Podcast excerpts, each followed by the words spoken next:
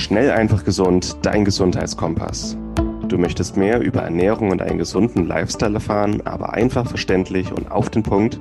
Willkommen bei Schnell einfach gesund. Unser Motto: Nimm deine Gesundheit wieder selbst in die Hand. Hier erfährst du, mit welchen unterschätzten Tipps, Tricks und täglichen Gewohnheiten du gesünder, entspannter und glücklicher wirst.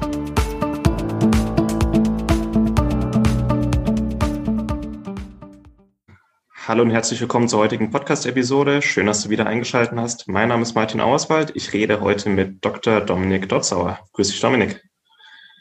Hey, vielen Dank, dass ich jetzt hier dabei sein konnte.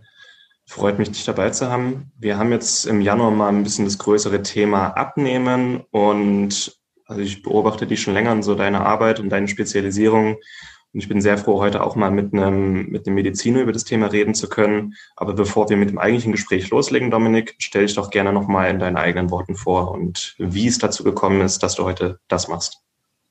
Genau, ich bin Dr. Dominik Dotzau oder einfach Dominik. Ich bin ähm, promovierter Arzt, aber arbeite praktisch nur als Gesundheitsberater. Also mache evidenzbasierte Programme, vor allem online, mit ähm, Klienten, denen ich helfe, die Kontrolle über ihren Körper und vor allem über ihr Essverhalten zu bekommen.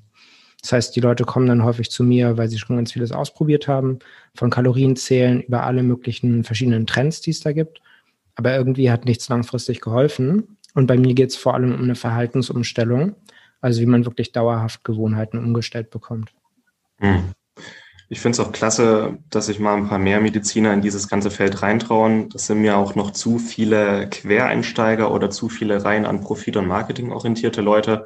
Und Mediziner wie du, der einfach ein bisschen Grundwissen mitbringt und weiß, wie er Wissen sucht, äh, Studien analysieren, äh, Statistiken auswerten kann, das braucht es einfach noch mehr. Also Respekt dafür.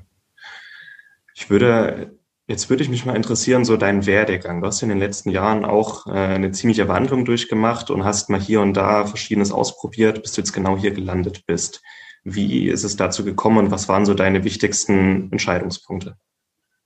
Ich denke, so am wichtigsten war, dass ich damals, ähm, also als Kind, immer übergewichtig aufgewachsen bin. Dementsprechend erlebt man da ja auch viele negative, naja, man macht viele negative Erfahrungen. Also man wird vielleicht gemobbt und ähm, viele Sachen, die man da erlebt, die ähm, bezieht man natürlich stark dann auf das Übergewicht. Dementsprechend war ich dann halt auch mit 17 sehr überzeugt davon, dass ich das unbedingt loswerden möchte. Bin jeden Tag erstmal 10 Kilometer gelaufen. Mhm. Das hat aber leider nichts gebracht. So diese typische männliche Variante, um abzunehmen, möglichst viel Sport zu machen. Ähm, und dann dachte ich mir natürlich, wie kann das denn sein, wenn ich jeden Tag laufen gehe und es passiert gar nichts? Dann habe ich mich natürlich erstmal ins Internet gewandt und da so viel gelesen und recherchiert wie irgendwie möglich.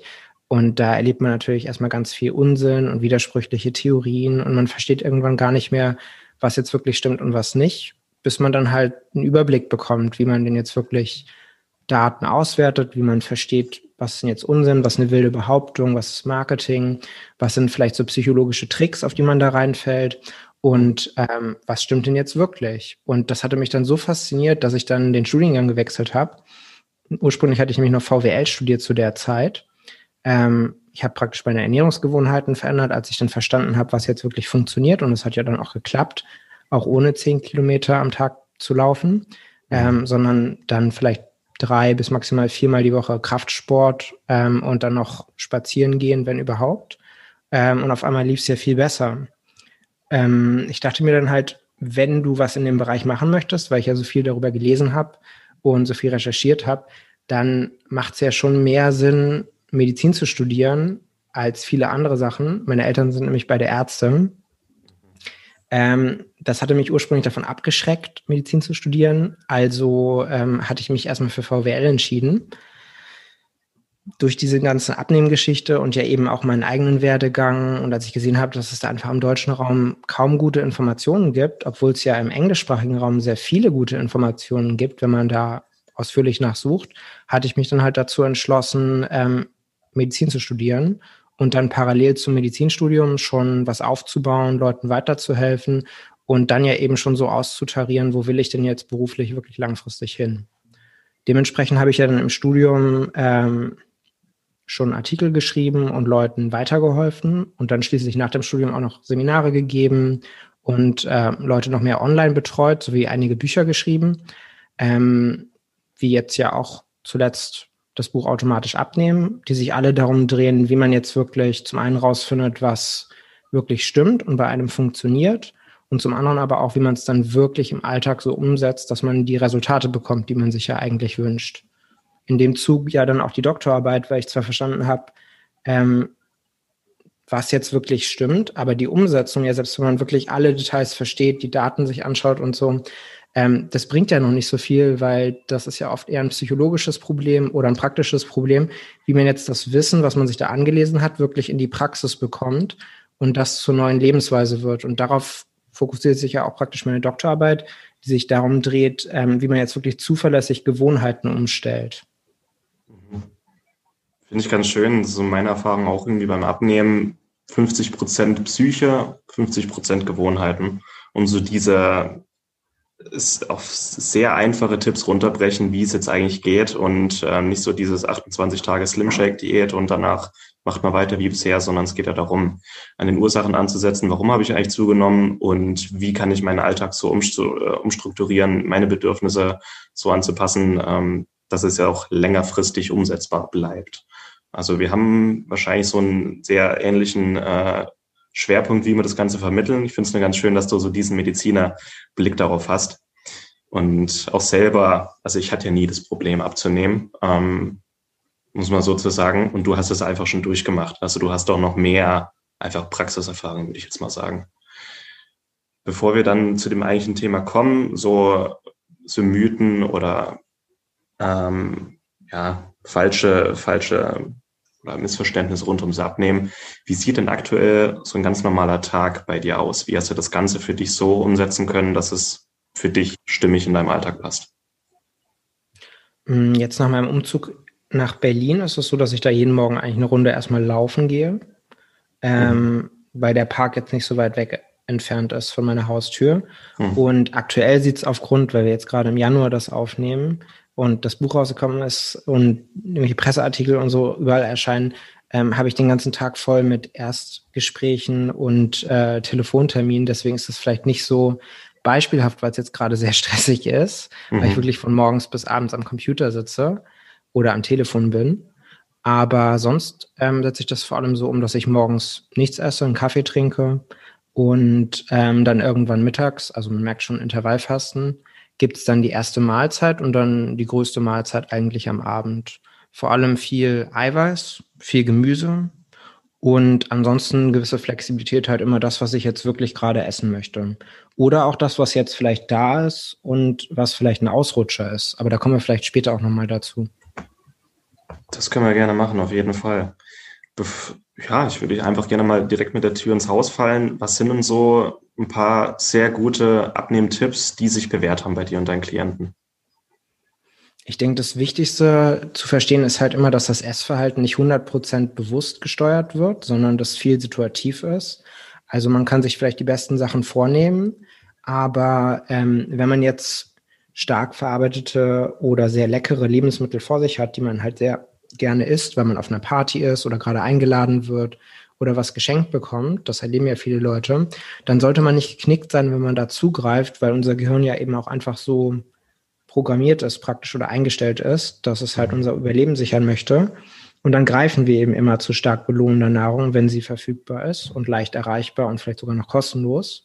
Dann ist der Schmerz ja sehr gering und die Belohnung sehr groß. Mhm. Ähm, da ist der wichtigste Tipp, denke ich, also zurück zum Thema Ausrutscher, ähm, dass man sich das dann sofort vergibt, akzeptiert, dass es so gelaufen ist und einen Weg findet, das in Zukunft zu verhindern, wenn es einen daran hindert, sein Ziel zu erreichen.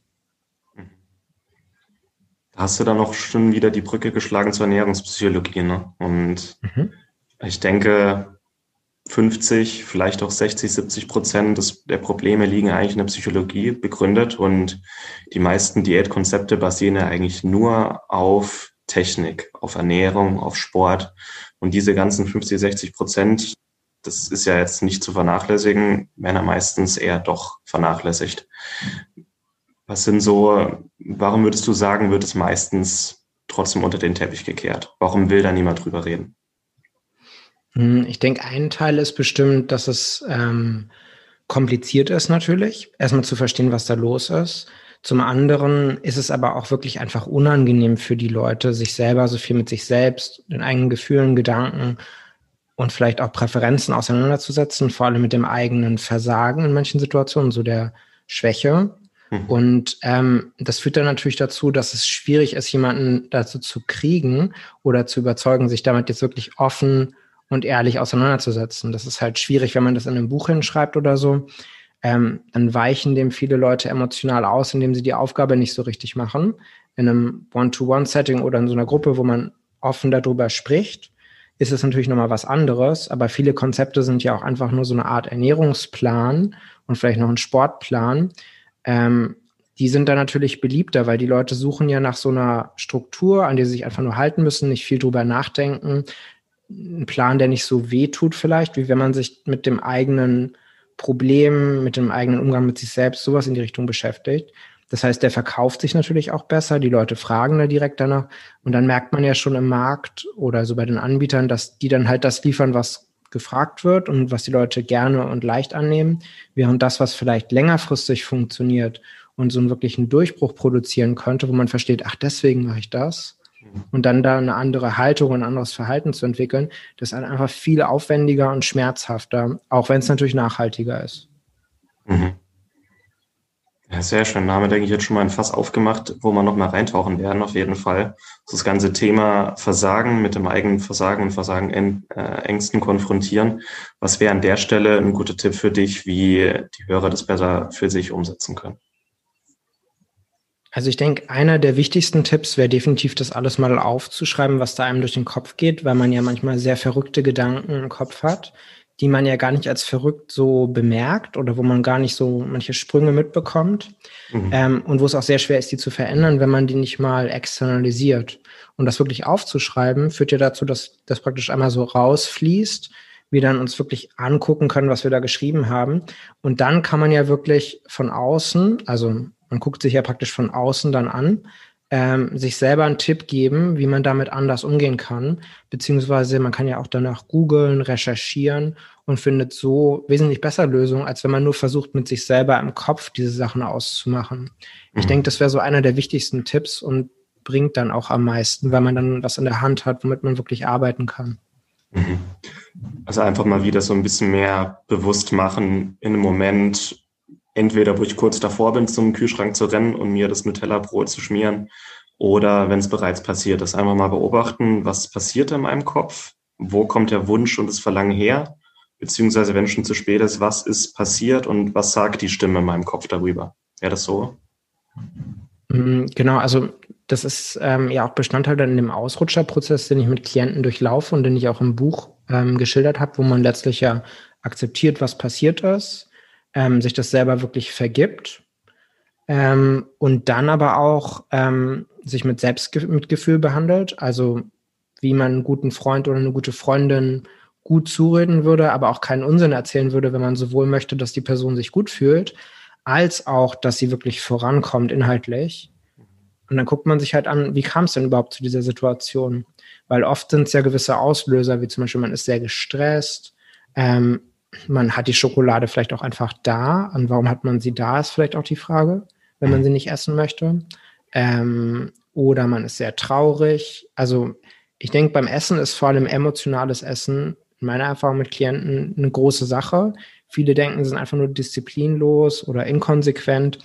Eigentlich sind da aber noch andere Verhaltensmuster und das sind ja auch Gewohnheiten am Laufen, die auch ihren Nutzen haben. Weil wenn man jetzt aufgeregt ist oder traurig, und dann isst man und es ist einem gar nicht so richtig bewusst, dass man diese Gefühle hat, dann beobachtet man sich ja eigentlich nur dabei, wie man schon wieder zum Kühlschrank rennt, gar nicht versteht, warum man das jetzt schon wieder macht. Aber eigentlich ist es ja ein total sinnvolles Verhalten, um sich selber entweder zu trösten oder wenn man energielos ist, sich äh, so einen Energieschub zu geben durch ein bisschen Zucker. Ähm, das hat ja einen Sinn. Und wenn man jetzt einfach nur versucht, dagegen zu steuern, indem man halt möglichst hart ist und sich zusammenreißt, dann geht man ja gar nicht auf das unterliegende Bedürfnis ein und wenn man das machen würde, dann könnte man sich die Episode ja vielleicht komplett sparen. Mhm. Also den Gefühlszustand entweder sich zu sparen oder den Anlass zu behandeln, wäre die viel bessere Lösung, als einfach nur mit viel Willenskraft und Disziplin versuchen, dagegen zu halten. Mhm. Ganz viele interessante Punkte. Ich würde auch sagen, ungefähr die Hälfte von allen, die das hier gerade hören, wenn sich denken, was reden die da für ein Quatsch? Es ist halt, ich würde erfahrungsgemäß sagen, ungefähr eine Hälfte der Leute auch, die abnehmen wollen, und überwiegend Männer wahrscheinlich auch, die sich einfach nur stur an Regeln halten müssen, durchziehen und dann passt die Sache. Aber für die andere Hälfte, wo es dann auch eher emotionale Ur äh, Ursachen hat und es weh tut, sich damit zu beschäftigen, und das ist wahrscheinlich auch der Grund, warum sich solche, solche Sachen nicht gut verbreiten, weil sie sich nicht gut verkaufen lassen. Ähm, es tut weh, aber das ist eine Investition, wo man ein ganzes Leben lang profitieren kann. Wieder mehr diese Bewusstheit schaffen und alles zu hinterfragen im Grunde. Ne? Ja. Finde ich sehr schön. Ähm, ich muss auch ganz ehrlich sagen, ich in den letzten Jahren, auch weil ich ziemlich viel meditiere, ich habe diese Stimme in meinem Kopf nicht mehr, die weder sagt, Martin, Wurstbrot oder ähm, wenn ich gerade eine Tafel Schokolade gegessen habe, die dann so mit dem Hammer auf meinen Kopf äh, einschlagen will. Ähm, aber ich finde es immer wieder schön, mir das bewusst zu machen. Und also, das ist wirklich ein Riesenteil da draußen ist, die das Bild trifft und für die es einfach normal ist, dass danach diese Denkprozesse gestartet werden. Jeder Mensch lebt ja trotzdem irgendwo in seinem eigenen Mikrokosmos und akzeptiert das, was für ihn jeden Tag passiert, als die Normalität. Und viele, die das hier hören, die sich fragen, ich habe jetzt gerade eine Tafel Schokolade verdrückt und jetzt mache ich mir selber Vorwürfe, ähm, liegen quasi im Clinch mit ihrem eigenen Körper, für die ist es auch wieder normal. Und mal zu sehen, dass es auch andere Wege gibt, andere Seiten der Medaille. Und dass es möglich ist, für jeden die Stimme in diesem Kopf auch irgendwo auszuknipsen und längerfristig in den Prozess zu kommen, sich selbst zu akzeptieren wie seinen besten Freund. Ja. Was sind da noch und so deine Erfahrungen? So zu, und sich auch so zu helfen, würde ich noch sagen. Das ist ja mhm. auch das, was man dann immer machen kann, ähm, wenn man das mal so aufschreibt, weil was würde man denn einem guten Freund in so einer Situation raten? Da hat man dann häufig einen hilfreicheren, objektiveren Blick auf wirklich die praktische Empfehlung, während man vielleicht ähm, bei sich selber dann zu hart oder zu lasch, aber oft zu hart ins Gericht gehen würde, also Kalorien zu weit runterfahren oder ähnliches ähm, ist ja dann weit verbreitet und das würde man jetzt jemandem, den man coacht oder den man da unterstützt, nicht so empfehlen, weil man da nicht so komisch emotional dran gebunden ist und die Welt so mhm. verzerrt sieht, wie wenn man von außen drauf schaut. Weil du in der Materie noch ein bisschen tiefer drin bist als ich, was würdest du sagen, warum tickt der Mensch grundsätzlich so, dass er zu sich selbst oftmals so hart ist wo er seinen besten Freund oder seinen Ehepartner niemals so behandeln würde. Warum sind wir so?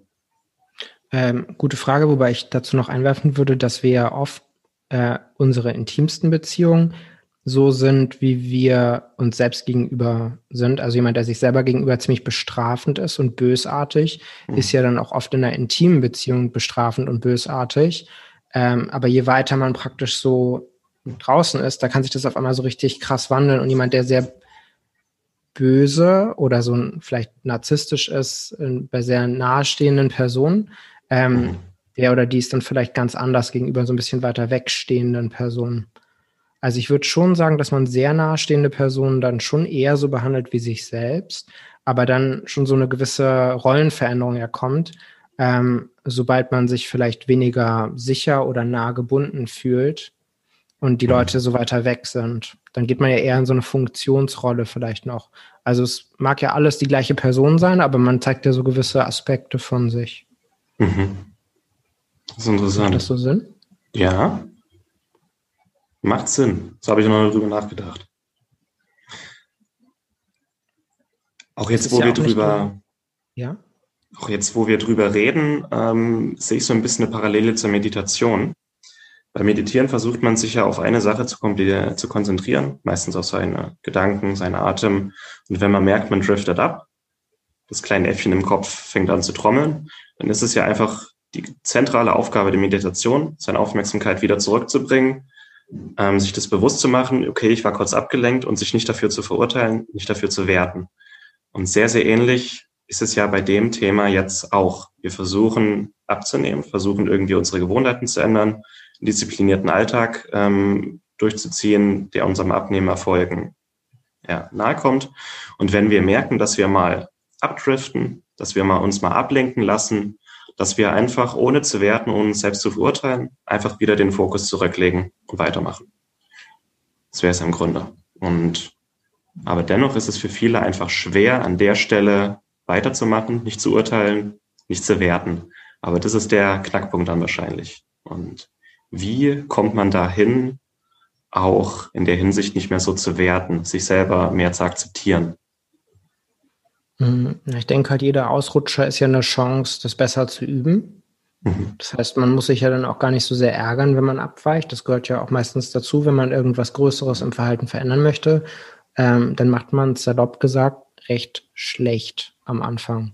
Also es gibt halt Abweichungen, das funktioniert einfach nicht so gut. Man ist vielleicht auch von Fähigkeiten ja oft noch nicht so gut, dass man es so richtig gut machen kann, wie man sich das vorgenommen hat. Und dementsprechend ähm, hat man halt immer wieder Ausrutscher oder Fehltritte. Und jedes Mal, wenn einer passiert, kann man das ja akzeptieren, dass er passiert ist, statt ihn auszublenden. Und dann aber auch, gerade wenn man sich halt Vorwürfe macht, ist ja nicht das Unterdrücken der Vorwürfe das Ziel, sondern das Vergeben ist ja die Lösung. Also mhm. nur wenn die Schuld praktisch vergeben wird, ist sie ja weg. Mhm. Sonst drückt man sie ja nur weg oder versucht sich zu zwingen, sich nicht die Schuld zu geben. Ähm, wie wenn man jetzt, also es ist ja genauso wie in einer Beziehung mit einer anderen Person, wenn jetzt jemand was falsch macht und dann beschuldige ich den, dann hört dieses schlechte Gewissen bei der Person ja nur auf, wenn ich ihr das vergebe. Mhm. Und das ist ja mit sich selber mehr oder weniger auch so. Man ist ja praktisch nicht nur eine Person, sondern man, es ist ja wie so eine Form von Beziehung mit sich selbst. Wenn man sich selber einen Vorwurf macht, das ist ja wie zwei Personen in einem drin, wo der eine den anderen ausschimpft. Oft mhm. sind das natürlich auch ähm, so internalisierte Personen oder Systeme im Sinne von, man hat halt von den Eltern einen gewissen Umgang gelernt mit ähm, Fehlern zum Beispiel oder mit einem gewissen Essverhalten und das hat man ja dann praktisch so kopiert und das läuft im Gehirn ja immer noch ab. Also von den Bezugspersonen, von denen man das gelernt hat, hat man praktisch gewisse Gefühlszustände und Regeln übernommen. Und so geht man ja dann noch sein ganzes Leben weiter durchs Leben. Sonst würde man ja in der Psychotherapie sich auch nicht so viel mit der Kindheit beispielsweise beschäftigen. Mhm. Oder sonst wären ja auch Traumata, also Erlebnisse, die man ja auch oft in der Kindheit gemacht hat, nicht dauerhaft so prägend für unser Verhalten und Erleben. Also man merkt ja schon, wie dann das Gehirn so umstrukturiert wird, dass diese Sachen einen dauerhaften Effekt haben können.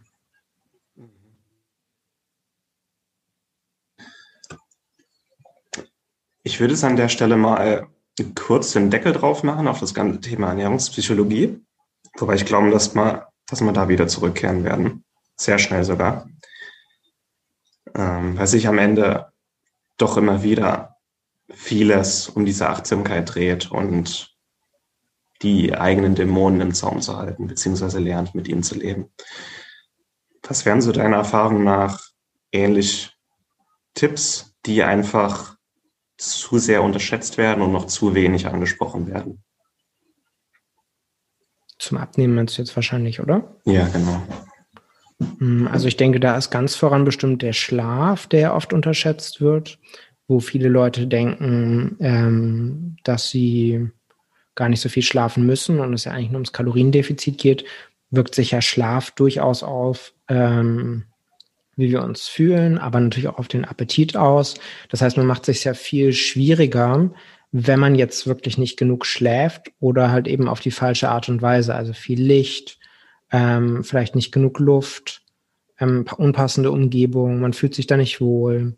Ähm, neben der reinen Schlafdauer ähm, oder man hat vielleicht einen Magnesiummangel da gibt es ja eine Vielzahl von Faktoren, die da eine große Rolle spielen können. Und ich würde jedem empfehlen, der Schwierigkeiten hat beim Abnehmen, auch sich den Schlaf genauer anzuschauen und zu gucken, was man da noch verbessern kann. Ähm, weil man ja damit nicht nur mehr Energie hat, sondern ja eben auch auf den Appetit eine positive Wirkung beim Abnehmen verzeichnen kann. Diese Episode wird dir präsentiert von Lycon. Lycon ist ein Startup aus Berlin, das sich auf Bluttests für zu Hause spezialisiert hat. Das heißt, du musst nicht mehr zum Arzt gehen, dort einen Termin machen lassen, und dann unnötige Diskussionen mit deinem Arzt führen, welche Werte du jetzt in deinem Blut messen möchtest und welche nicht. Außerdem ist es sehr viel zeitsparender, flexibler und auch günstiger. Du lässt dir dabei einen kleinen Bluttest nach Hause liefern, nimmst dir mit einer kleinen Lanzette ein paar Tropfen Blut ab, schickst diese direkt an ein Labor und erhältst dann von dem Labor die Nachricht mit deinen Ergebnissen. Es ist wirklich sehr viel einfacher und günstiger als die herkömmliche Analyse und mit unserem Rabattcode SEG15 sparst du ganze 15% auf alle Bluttests von Lycon. Besonders empfehlenswert sind die MyHealth Fit Fitness Premium Tests, mit denen du wichtige Vitalparameter, Hormone und Nährstoffe untersuchen kannst. Aber ich persönlich kann auch die Nahrungsallergietests ähm, empfehlen, mit denen du Nahrungsallergien ganz unkompliziert untersuchen kannst. Und ich rede hier nicht von Prick-Tests beim HNO-Arzt, sondern wirklich von Nahrungsallergien, gegen die dein Körper Antikörper gebildet hat.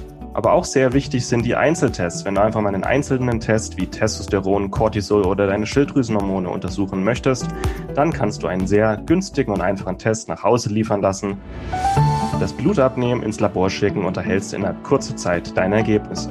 Also gehe noch heute auf lycon.de Such dir einen Test oder auch mehrere aus und gib an der Kasse dann den Rabattcode SEG15 ein. Lycon schreibt sich L-Y-K-O-N.de.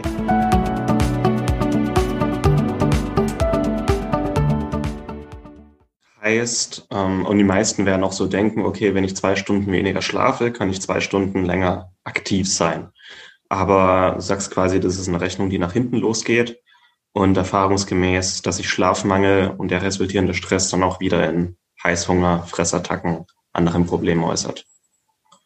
Und die Frage ist natürlich auch, wie man die zwei Stunden wirklich nutzen kann, wenn man müde ist. Mhm. Ob es denn nicht besser wäre, ähm, zu schauen, worein man seine Zeit investiert und ob das das wert ist.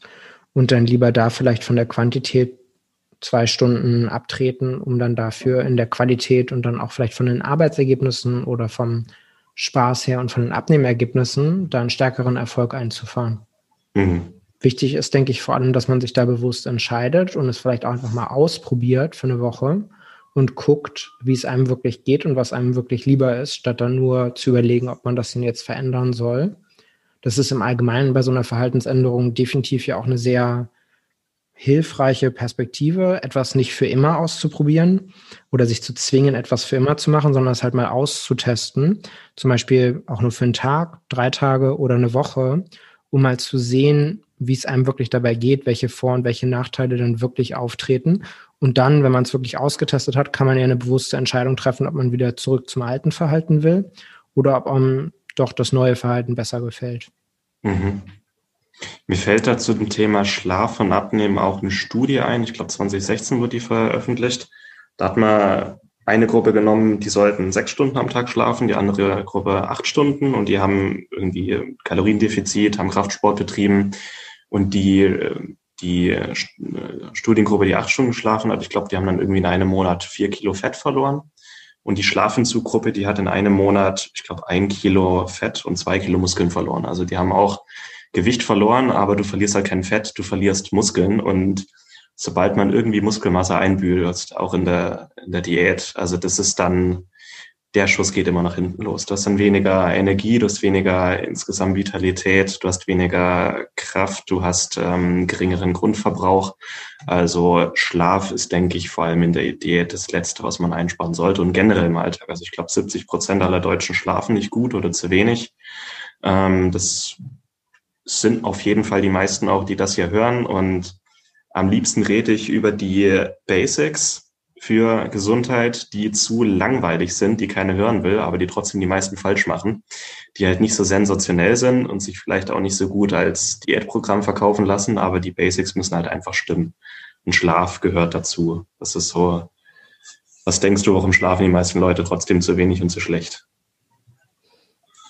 Ich denke, es ist ja abends auch einfach so ein gewisser ähm, Kampf mit sich selber. Wenn man am nächsten Morgen früh für die Arbeit raus muss, dann will man vielleicht noch mit dem oder der Partnerin kuscheln, Zeit verbringen, Serien gucken, beziehungsweise ist manchmal auch einfach so ein gewisses ähm, bockiges Rangeln mit sich selber, weil man halt irgendwie ja noch wach bleiben will, also wie bei so einem Kind. Aber auf der anderen Seite weiß man ja auch, man muss morgen früh wieder raus und dann ist man vielleicht in so einem komisch gelähmten Zustand. Und ähm, guckt dann weiter irgendwelche Serien, die einen gar nicht so sehr interessieren. Einfach nur so als, ähm, naja, wie soll man sagen, als rebellischer Aufstand gegen ähm, das zu früh ins Bett gehen. Und hier ist es ähnlich wie beim Essen, dass es halt auch viel helfen kann, sich bewusst die Vor- und die Nachteile anzuschauen und dann halt wirklich die Verantwortung zu übernehmen und zu entscheiden, was einem jetzt wirklich wichtiger ist. Mhm.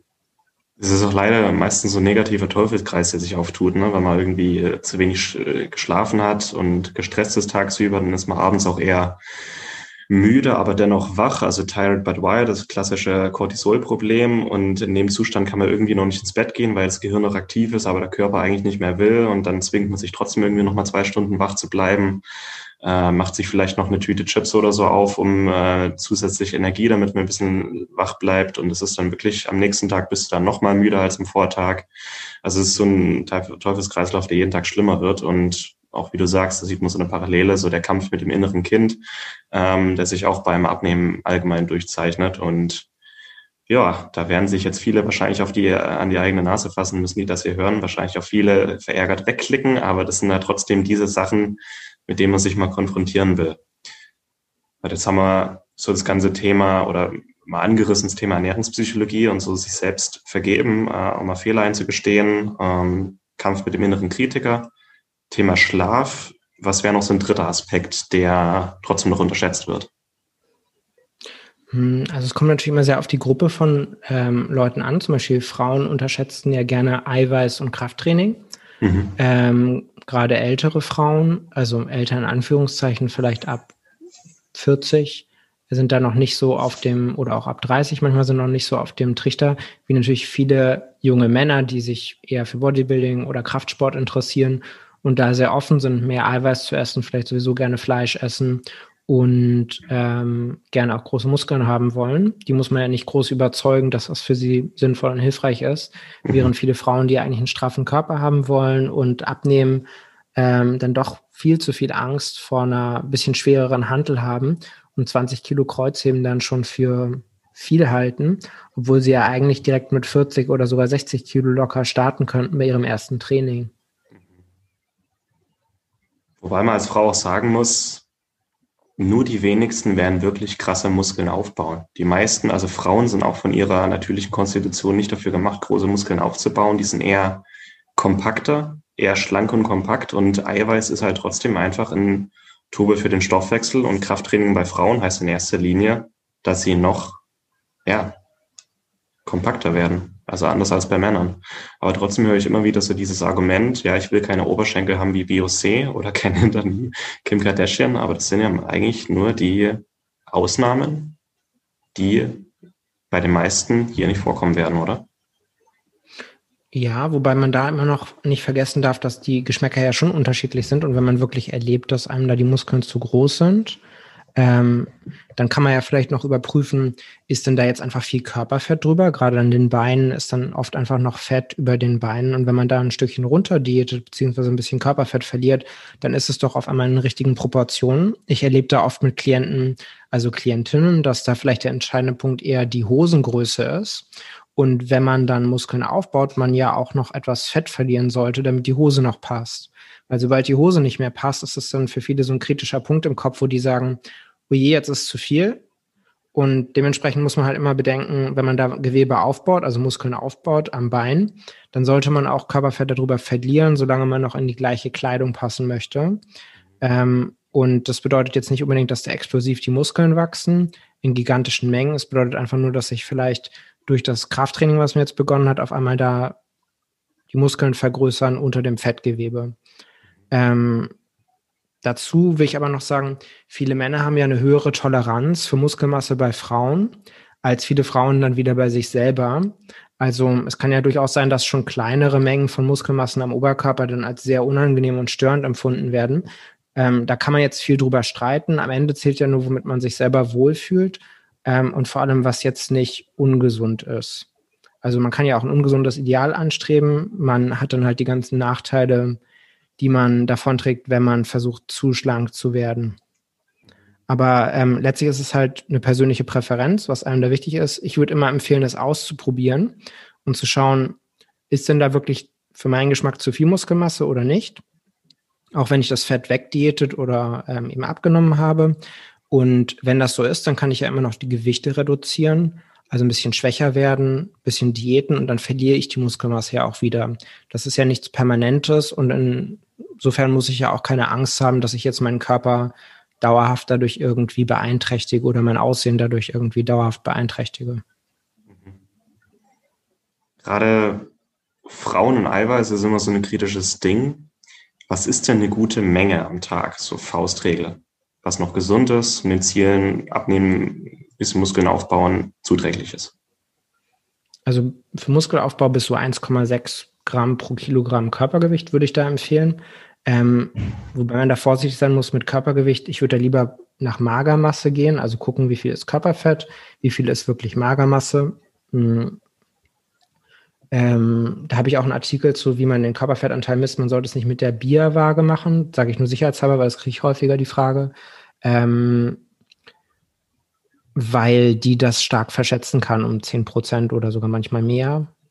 Ähm, und dann sind die Berechnungen natürlich einiges verzerrt. Ähm, das mit der Magermasse ist vor allem wichtig, wenn man sehr viel Körperfett hat, also wirklich vielleicht übergewichtig oder adipös ist. Ähm, ein Körperfettanteil bei Frauen vielleicht über 35, 40 Prozent und als Mann so über 20, 25, 30 Prozent. Da wird es halt dann ähm, unnötig, die ganze Fettmasse mit Eiweiß zu versorgen. Und die Eiweißmengen würden ja auch gigantisch werden, wenn man wirklich danach geht. Dementsprechend ist so 1,6 Gramm pro Kilogramm eine gute Richtlinie. Man kann natürlich auch nach oben gehen. Ich empfehle gern zwei Gramm zum Abnehmen. Mhm. Ähm, aber man sollte natürlich nicht vergessen, Eiweiß ist ja kein Zauberstoff. Es hilft, um satt zu sein und ist natürlich ein ganz wichtiger Lieferant eben der Aminosäuren, aus dem wir ja bestehen. Also sind ja wirklich die Bausteine. Dementsprechend ist eine Versorgung damit schon wichtig. Aber ähm, zum Abnehmen ist natürlich auch immer das Kaloriendefizit das Entscheidende. Mhm. Also für die meisten Frauen, weil du sagst 1,6, das werden dann wahrscheinlich so zwischen 80 und 100 Gramm sein in der Praxis, die Magermasse bezogen. Ähm, ein Joghurt ist keine Eiweißquelle. Also wenn ich oft mal so Freundinnen rumsitzen sehe in der Mittagspause, ja, ich esse jetzt einen Naturjoghurt, ich brauche ein paar Eiweiße. Ähm, 80 bis 100 Gramm, da sprechen wir dann schon von größeren Mengen, vielleicht hier und da mal ein Eiweißshake, mal eine, eine Hühnerbrust oder ein bisschen Fisch. Aber sich auch einfach mal ein bisschen damit beschäftigen, wie viel Eiweiß enthalten denn so die Sachen, die ich üblicherweise esse auf täglicher Basis und wie komme ich auf eine Menge, die dem entspricht und trotzdem noch gesund und überschaubar ist. Also man muss nicht jeden Tag in 500 Gramm Holzfällersteak sich reindrücken, um auf die Menge zu kommen, aber ähm, sich mal mit dem Gröbsten zu beschäftigen, ist, denke ich, schon sinnvoll. Vor allem, weil wir halt trotzdem Gewohnheitstiere sind und in 80 Prozent der Fälle immer dasselbe essen und einfach mal kritisch reflektieren, ist das jetzt meinen Zielen zuträglich oder nicht.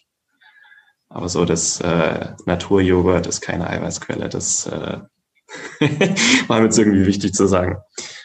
Es ist zumindest keine große Eiweißquelle und ich würde dir total zustimmen, ähm, dass man das mal analysieren sollte. Also das ist wirklich wichtig, dass man bei der Ernährung nicht einfach nur Tipps zusammenwirft, sondern auch mal guckt, was man wirklich macht und das mal misst, weil sonst äh, stochert man ja im Dunkeln. Das wäre so, wie wenn man beim Training nie gucken würde, wie schnell man rennt, oder wie viel Gewicht man da bewegt und man geht einfach nur blind rein und bewegt irgendwas und geht wieder. Da kann man sich natürlich nicht wundern, wenn dann langfristig der Fortschritt zum Stocken kommt oder gar nicht erst passiert. Mhm. Sehr schön. An der Stelle würde ich jetzt mal eine Frage einwerfen, weil jetzt ein Buch von dir rauskommt, automatisch abnehmen. Was ist genau mit automatisch abnehmen gemeint und was sind so, ja, was sind so die Game Changer für dich in dem Gebiet? Mhm, also automatisch abnehmen ist natürlich zum einen ein bisschen reißerischer Titel, der viel Aufmerksamkeit erregt, weil viele Leute ja viele Probleme erleben beim Abnehmen. Also es geht ja nicht automatisch, sondern es erfordert viel Disziplin und Konsequenz, ist so häufig die Annahme. Man muss sich wirklich anstrengen. Ähm, ich sage aber, gerade wenn man langfristig, also dauerhaft abnehmen möchte und also das auch halten will, dann ist ja der entscheidende Punkt, wie ändere ich jetzt meine Ernährungsgewohnheiten so, dass es eben möglichst automatisch und leicht abläuft und nicht so, dass ich mich möglichst anstrengen muss. Weil natürlich klappt es, wenn ich mich jetzt wahnsinnig anstrenge und mich wirklich dran halte und mir wirklich viel Druck mache und am besten noch jemand neben mir steht mit einem Schwert oder einer Pistole und mich dazu zwingt. Mhm. Aber auf der anderen Seite ist es ja ähm, auch möglich, daran zu arbeiten, Gewohnheiten, also eben automatisches Verhalten umzustellen, so dass wir dann halt automatisch das Richtige tun.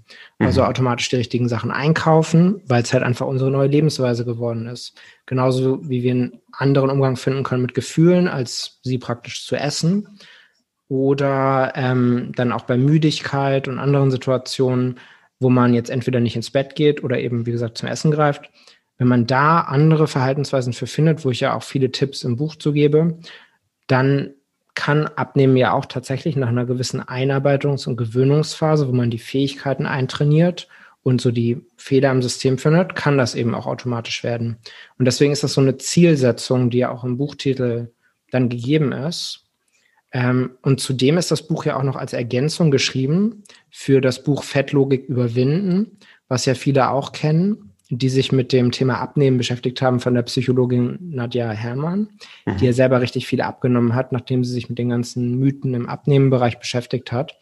Ähm, da im Buch fehlte mir dann nur einiges an Tipps ähm, zur konkreten Verhaltensumstellung. Und ich habe halt immer wieder erlebt, wie die Leute einfach nur versucht haben, möglichst wenig Kalorien zu essen und dann damit immer wieder gescheitert sind.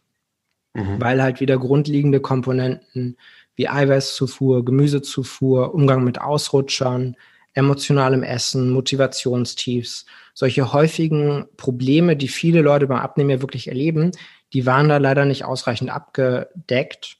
Und deswegen habe ich dann als Ergänzung noch auch einiges an Recherche und Zusammenarbeit mit Klienten genau das Buch geschrieben, damit die Leute sich ja dann auch selber helfen können. Sehr schön. Ich habe das Buch auch selber gelesen, Fettlogik überwinden. Es war auf der einen Seite ziemlich viel Neues dabei, vor allem so die klassische Fettlogik und wie man sich versucht, irgendwie schön zu reden. Aber ähnlich wie du, es hat einfach noch was gefehlt. Also vor allem so das ganze, ja, innere psychologische, weil viele einfach kein Problem damit haben, okay, ich esse jetzt nur noch 1200 Kalorien am Tag dann habe ich in drei Monaten so viel, so viel Kilo verloren, aber das, das klappt halt nur bei einigen. Und für die anderen hast du eine sehr schöne Ergänzung jetzt äh, rausgebracht. Und ich denke, vieles, was wir jetzt auch in diesem Interview ansprechen, wird damit eingeflossen sein. Bin sehr gespannt. Wo kann man sich das Buch holen? Ähm, also das ist nochmal gedruckt mit einem Verlag rausgekommen. Das heißt, das findet man in allen Buchläden, ähm, auf der Random House Seite oder ähm, eben auf Amazon gerne auch. Da sind auch ein Haufen Bewertungen. Und es gibt das Buch auch noch auf meiner Seite als E-Book mit ein paar zusätzlichen Materialien und auch als E-Book-Reader. Wahrscheinlich, es könnte sein, dass es schon raus ist als Hörbuch. Das spreche ich nämlich gerade noch ein. Ähm, dann gibt es das auch auf meiner Seite, eventuell auch auf Audible. Also wie gesagt, die gedruckte Version bekommt man überall. Ähm, die digitale Version nur direkt auf meiner Seite. Da sind dann halt auch immer noch Updates dabei. Also wenn ich was verändere und verbessere, kann ich so halt direkt rausschicken, was mir ja bei einem gedruckten Buch sonst nicht möglich ist. Sehr schön. Also wir werden das Buch auf jeden Fall auch unter, unter diesen Beitrag packen in die Show Notes, wo auch immer ihr das gerade seht, lest oder hört. Ähm, bevor wir jetzt zum Ende kommen, würde ich gerne nochmal so ein paar Abnehmmythen oder typische Abnehmfehler mit dir reden, einfach weil du da schon viel Erfahrung hast, auch schon mit viel mit Klientinnen. Das sind so klassische Mythen, die da trotzdem noch immer rumgeistern in den Köpfen. Ich denke, ein Mythos ist vor allem, dass die Leute denken, dass ihr Stoffwechsel eingeschlafen oder ganz kaputt ist, also so richtig im Hungerstoffwechsel feststecken und dass sie deswegen nicht abnehmen. Meistens ist es halt einfach so, dass sie nicht so eine gute Übersicht haben, was wirklich gegessen wird, also so ein Gefühl. Und sie haben sich oft sehr eingeschränkt und zusammengenommen und haben viel gelitten. Und trotzdem hat es irgendwie nicht geklappt. Und sie gucken sich andere an und die sind irgendwie schlank oder die essen ein bisschen anders und nehmen auf einmal wunderbar ab und dann fragen sich, was ist da los? Dann ist das Erklärungsmodell halt, okay, der Stoffwechsel muss eingeschlafen sein. Aber oft ist es auch einfach nur so, das wird im Buch Fettlogik überwinden, von Nadja Hermann ja auch zum Beispiel sehr detailliert geschildert, dass wir total unterschätzen, wie viele Kalorien in so einem Salat zum Beispiel drin sein können. Dann sind da auf einmal 1000 Kalorien drin oder 1500. Und dann muss man sich natürlich nicht wundern, warum man nicht abnimmt oder sogar vielleicht mit einer gesunden Ernährung zunimmt. Weil letztlich entscheiden ja immer noch die Kalorien darüber, ob man ab oder zunimmt. Und das ist halt eine auch sehr grausame Wahrheit irgendwo, weil manche Leute wollen halt einfach viel lieber essen als andere. Also ich finde mhm. Essen super. Mein kleiner Bruder hingegen, dem wird richtig übel, wenn er ein bisschen mehr essen muss. Und der hat halt immer ein Sixpack gehabt. Also der ist halt mhm. immer schlank aufgewachsen, musste sich nie um irgendwas kümmern, weil halt sein Körper so eingestellt ist, dass er einfach nicht so viel Appetit hat. Das ist dann aber nicht so, dass sein Stoffwechsel viel schneller läuft und einfach viel, viel mehr verbraucht. In den meisten Fällen ist es halt einfach nur so, dass die einen Leute viel lieber mehr essen, nicht weil sie faul sind oder so, sondern es hat halt auch hormonell genetische Gründe und natürlich Gewohnheiten. Ähm, und die anderen Leute, die wollen einfach nicht so viel essen und der wehrt sich der Körper einfach viel schneller gegen größere Mahlzeiten. Finde ich spannend. Und erfahrungsgemäß unterschätzen wir, glaube ich, um ungefähr 30 Prozent, wie viel wir eigentlich essen. Und wenn wir mal ein bisschen Sport getrieben haben, also ein Thema Ab äh, Nachbrenneffekt und sowas, was dann immer kommt, überschätzen wir auch, wie viel wir eigentlich verbrennen. Und mhm. ähm, ja, für viele kommt es da einfach mal ja, nützlich, sich mal hinzusetzen, wirklich auszurechnen, wie viel ich an einem typischen Tag eigentlich esse wie viel ich wirklich verbrauche, was so mein Grundverbrauch ist. Vor allem Frauen haben üblicherweise einen Grundverbrauch, der sehr viel niedriger ist, als sie eigentlich schätzen. Und sich mal damit zu beschäftigen, finde ich, finde ich klasse. Was sind so weitere Mythen, die sich trotzdem hartnäckig halten? Na, ich denke, einer ist natürlich auch einfach, dass man viel Sport machen muss oder unbedingt Sport machen muss, um abzunehmen. Ähm, mit einigen Klientinnen oder Klienten stoppe ich den Sport ja auch komplett, weil die sich so einen starken Druck machen und der Verbrauch ist ja, wie du gerade auch meintest, einfach nicht so riesig, mhm. dass sich das dann wirklich lohnt, weil man kann ja ein Brötchen essen und eine ganze Stunde Sport zunichte machen. Da ist es ja einfacher, auf das Brötchen zu verzichten, als ähm, jeden Tag so eine wahnsinnige Sporteinheit einzulegen, weil die ja auch wieder Nebenwirkungen haben kann, wie zum Beispiel Gelenkschmerzen oder wirkt sich halt negativ auf den Schlaf aus, wenn man das zu spät macht. Ähm, und letztlich wichtig zu verstehen ist halt, dass es ein gewisses Preis-Leistungs-Verhältnis gibt für alles, was man da macht. Und der Trick, damit es gut klappt, ist ja eben auch ein gutes Preis-Leistungs-Verhältnis zu finden für die Intervention oder die Veränderung im Verhalten, die man jetzt da durchführt. Die soll einem ja viel bringen für eine möglichst geringe Investition. Und ähm, die Denkweise fehlt dann ja auch häufig bei so einer gesundheitlichen Umstellung, weil viele dann so eine Liste von Tipps sich angucken und entweder spricht sie halt irgendwas besonders an, wie viel Sport machen, oder ähm, sie sitzen halt im Irrtum auf, dass es unbedingt notwendig sei zum Abnehmen. Ähm, oder vielleicht auch, dass sie irgendwelche genetischen oder hormonellen Probleme haben, die sie auf eine sehr komplexe Art erstmal regeln müssten, obwohl sie noch nie ordentlich ihre Ernährung festgehalten haben über einen längeren Zeitraum und mal wirklich geguckt haben, was sie denn da in welchen Mengen essen und da ein paar basale Veränderungen durchgeführt. Also ich habe da auch schon einige Leute bei mir gehabt, die stellenweise viele Jahre oder sogar Jahrzehnte von verschiedenen Profis oder ähm, Systemen hin und her gegangen sind, aber das halt noch nie so richtig umgesetzt haben und ein paar Basics einfach noch nie richtig vernünftig mit Feedback von außen kontrolliert umgesetzt haben und dann natürlich immer wieder erlebt haben, wie sie sich total angestrengt haben und vieles ausprobiert haben, aber nichts irgendwie funktioniert hat. Einfach weil sie übersehen haben, wo sie noch grobe Schnitzer drin hatten in ihrer Herangehensweise. Und es kann dann sehr ernüchternd ähm, sein, so der Wahrheit ins Auge zu blicken, dass man das er einfach nicht richtig gemacht hat. Aber auf der anderen Seite bekommt man natürlich dann auch endlich Resultate, die ja dann auch bleiben können. Sehr schön. Und ich denke, viele werden jetzt auch äh, erleichtert aufatmen, wenn sie hören, keiner muss joggen gehen, wenn er keinen Bock drauf hat. Man kann einen Sport finden, der einen Spaß macht. Und wenn man darauf auch keine Lust hat, es geht auch ohne Sport. Ähm, es ist nur die Frage, wie. Und es ist vor allem auch eine individuelle Herangehensweise nötig. Und nicht dieser One-Size-Fits-All-Ansatz, wie die meisten Diätprogramme einfach aufgebaut sind. Und ich finde es schön, über die langweil langweiligen Basics zu reden, die einfach die meisten unterschätzen. Wir Menschen sind halt irgendwie so, wir suchen immer so das Neueste, Sensationelle, Tolle. Das sind überüblicherweise dann auch die, die jedes Jahr wieder aufs Neue scheitern, die vielleicht immer mal was Neues ausprobieren, mit ihren Freunden drüber reden können, aber ähm, sich dann mal wirklich mit den Grundlagen beschäftigen. Und wir haben jetzt heute über Eiweiß, Krafttraining, Schlaf, ähm, Übersicht, wie viel esse ich eigentlich, ähm, vielleicht auch die eigenen Glaubenssätze und inneren Dämonen, wie gehe ich mit Fehltritten um. Das sind so die langweiligen Basics, die man eigentlich nicht hören will. Aber genau darum geht's. Und ich finde es auch schön, dass du das da mal auch aus Medizinersicht schmackhaft und auch wissenschaftlich fundiert vermittelst. Und ich denke, so als Einstieg in das ganze Thema war das Gespräch jetzt mal sehr schön. Wer darüber mehr erfahren will, würde ich auf jeden Fall das Buch dann empfehlen. Das würden wir auch hier runterpacken und ansonsten einfach auf deiner Website äh, dr.sauer.de nachschauen. Genau. Dominik, würdest du gerne abschließend noch etwas an unsere Zuschauer richten, noch irgendwas, was du unbedingt mitgeben möchtest? Ähm, wer eine Einschätzung haben möchte, was denn jetzt da los ist, wenn du schon vielleicht vieles ausprobiert hast ähm, und nichts irgendwie funktioniert.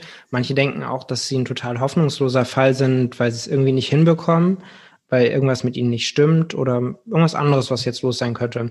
Dann ähm, würde ich dir anbieten, dass du dich einfach bei mir kurz meldest, also entweder per E-Mail oder per sozialen Medien, also was wie Instagram oder Facebook beispielsweise oder was immer es gibt, wenn du das Interview hörst wo ich dann drauf bin und da schreibst du mich einfach an und sagst mir, was bei dir los ist und dann gebe ich dir eine kurze Einschätzung, wie ich das sehe oder ich kann dir vielleicht einen Tipp oder eine Weiterempfehlung geben zu jemandem, der da besser geeignet ist als ich. Das wäre jetzt so mein Angebot, um sich selber weiterzuhelfen.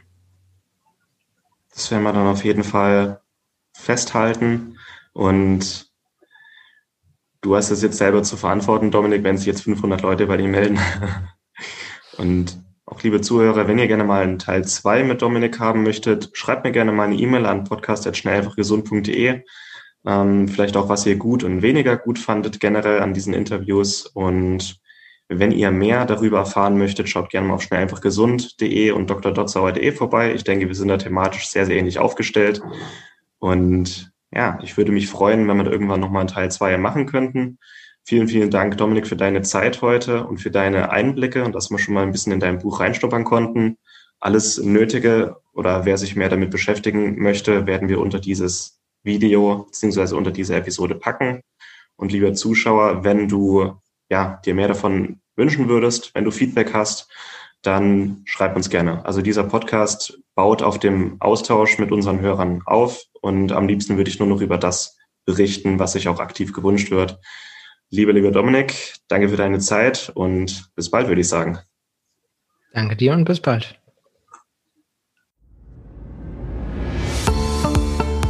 Und das war's mit der heutigen Folge. Du möchtest noch mehr praktische Tipps erhalten, um deine Gesundheit schnell und einfach selbst in die Hand zu nehmen? Dann melde dich jetzt unter www.schnelleinfachgesund.de slash newsletter für unseren kostenlosen Newsletter an und erfahre immer als erstes von neuen Beiträgen, Events und Rabattaktionen. Erhalte außerdem als Kennenlerngeschenk unseren siebentägigen E-Mail-Kurs Gesünder in 5 Minuten gratis dazu. Dabei zeigen wir dir jeden Tag einen einfachen, aber effektiven Gesundheitstipp, der dich gesünder und vitaler macht. Geh jetzt auf schnelleinfachgesund.de slash newsletter und melde dich noch heute an. Hat dir die Folge gefallen? Dann lass uns gerne eine 5-Sterne-Bewertung da, damit mehr Hörer auf uns aufmerksam werden und wie du von dem Wissen profitieren. Wir wünschen dir eine wunderbare und gesunde Woche. Dein SEG-Team.